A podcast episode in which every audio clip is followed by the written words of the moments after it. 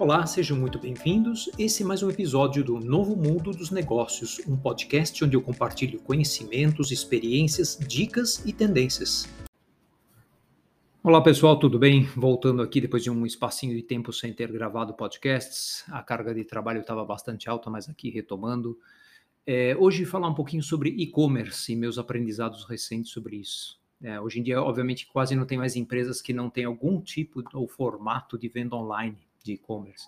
Especialmente no surgimento da pandemia, forçou tantas empresas a repensar seus modelos de negócio, digitalizar suas rotas de mercado, enfim. E nesse episódio eu vou compartilhar um pouquinho o que, que eu aprendi nos últimos meses, trabalhando é, com afinco e com profundidade bastante com parceiros fortes de e-commerce. Mas é o disclaimer de sempre, longe de ser um especialista, eu me considero só um aprendiz, um curioso desse tema tão relevante e tão multidimensional e complexo então, aqui são só algumas dicas e algumas inspirações que eu espero para vocês aprenderem um pouco mais a respeito também.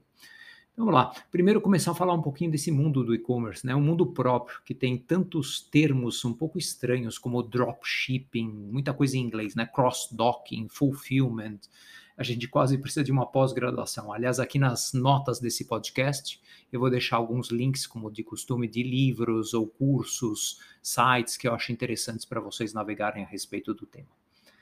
Vale pensar também que algumas pessoas separam o que é o conceito do e-commerce, do full commerce e do omnichannel. Né? Então, o que eu tenho percebido é que o e-commerce acaba sendo mais a, a tratativa do que é o começo, a loja eletrônica em si ou seja, desde o primeiro clique na internet ou no celular até o fechamento do carrinho, o pagamento. Esse é o e-commerce.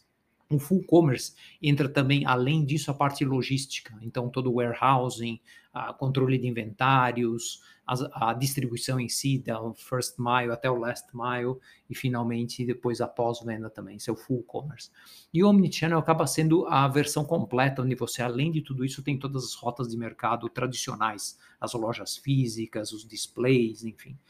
É, então, aqui alguns conceitos, né?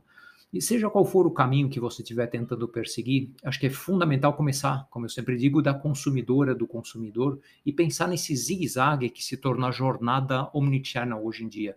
Então, as pessoas pesquisam sobre um produto online no celular, depois elas voltam, vão para um website, elas vão no Google fazer uma pesquisa, elas perguntam para amigos. Então, esse, essa jornada zigue-zague, essa jornada multidimensional da consumidora tem que ser estudada, porque vai fazer o seu e-commerce, a sua rota de mercado muito mais eficaz.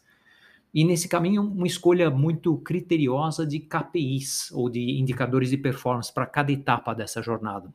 Então, aqui é, não existe um, um, livro que diga, olha, faça esse set de KPIs e você já tem o seu e-commerce definido, desde o início do funil de conversão, de atração de retenção, de fechamento de venda, de recompra, cada fase vai ter um grupo de KPIs específicos. Então, vale estudar um pouco a respeito, tentar, obviamente, experimentar, aprender, testar as diferentes variáveis. Né?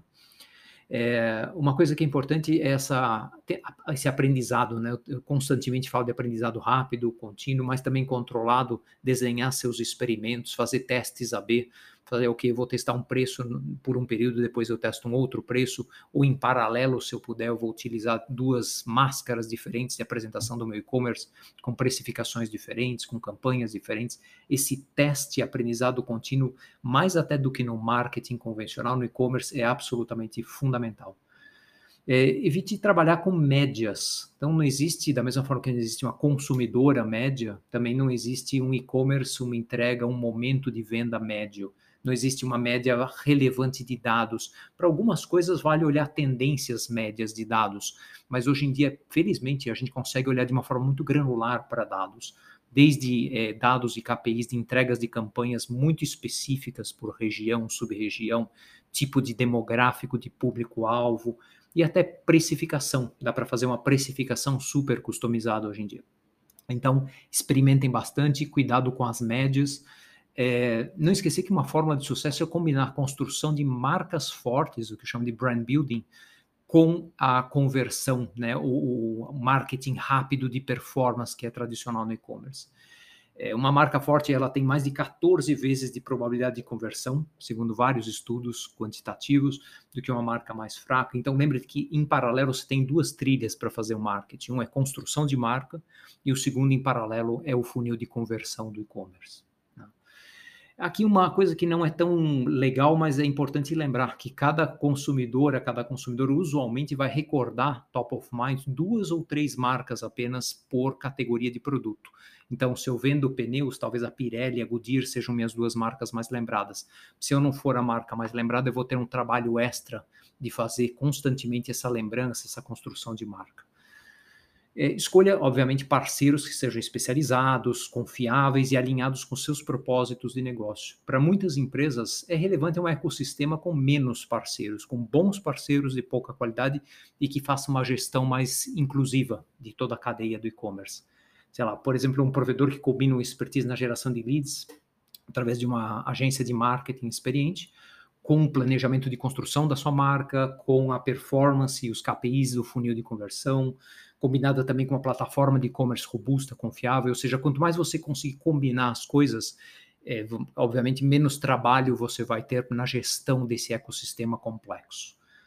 E eu vejo sempre que é, existem dois caminhos, vai, existem vários caminhos, mas existem dois principais para a construção de e-commerce. Um, e eles não são mutuamente exclusivos, isso é importante ressaltar.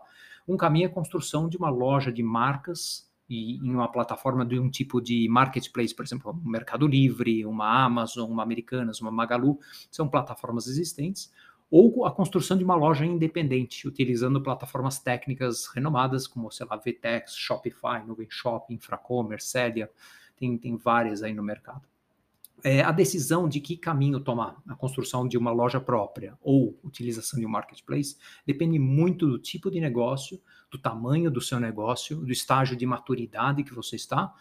E, na verdade, hoje em dia, como é relativamente simples, é, relativamente de baixo investimento estar em um marketplace, eu sempre recomendo tentar fazer os dois. Até se você já tem uma marca própria, estabeleça também a sua marca no marketplace, desses maiores e vice-versa, se você tiver recursos e condições de fazer as duas experimentações em paralelo. Né?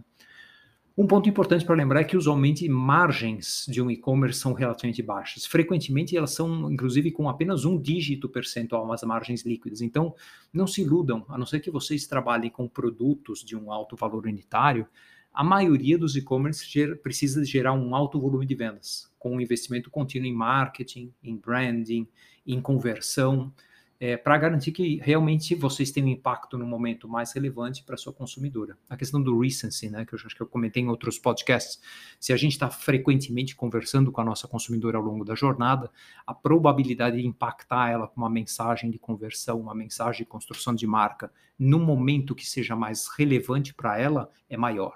Né? Então, não, não é uma coisa spot, não dá para fazer marketing in and out. Né? Aqui reforço que vou deixar alguns links no, nas notas do episódio, que obviamente esse episódio curtinho não tem a ambição de contar tudo que é um e-commerce, que é, é uma cadeia extremamente complexa, sofisticada, mas queria fechar deixando um convite para vocês. Não é complicado, não é difícil começar e é muito experimental e não requer um grande investimento. Hoje existem várias plataformas disponíveis, eu citei Mercado Livre, por exemplo, mas tem N plataformas, então dá para começar experimentando com pouco e com baixo risco. É, vale lembrar que, assim, sempre falo dos modelos e das tendências futuras, coisas para explorar caso você já tenha entrado nessa rota do e-commerce são o voice commerce, ou seja, compra através de voz, está começando a crescer e essa é uma avenida que eu acredito vai se desenvolver bastante. O live commerce, que hoje já não é uma novidade, já está bastante difundido, são aqueles eventos de vendas online com celebridades, com influenciadores. É, pagamentos diferentes, né? Obviamente hoje temos o Pix e várias outras coisas, mas estão começando a ter moedas virtuais com base em blockchain para pagamentos em e-commerce. Então, fiquem de olho em tendências e também construam as suas, o seu roadmap de desenvolvimento do seu e-commerce em cima disso. É isso por hoje, pessoal. Espero que vocês tenham curtido, tenham se inspirado, experimentar essa vez sobre e-commerce e que vocês pratiquem e troquem. Se quiserem me contatar um pouco nas redes sociais, tenho sempre curiosidade em aprender e saber mais. Se vocês gostaram, sigam regularmente o nosso podcast. Por favor, compartilhem e até o próximo.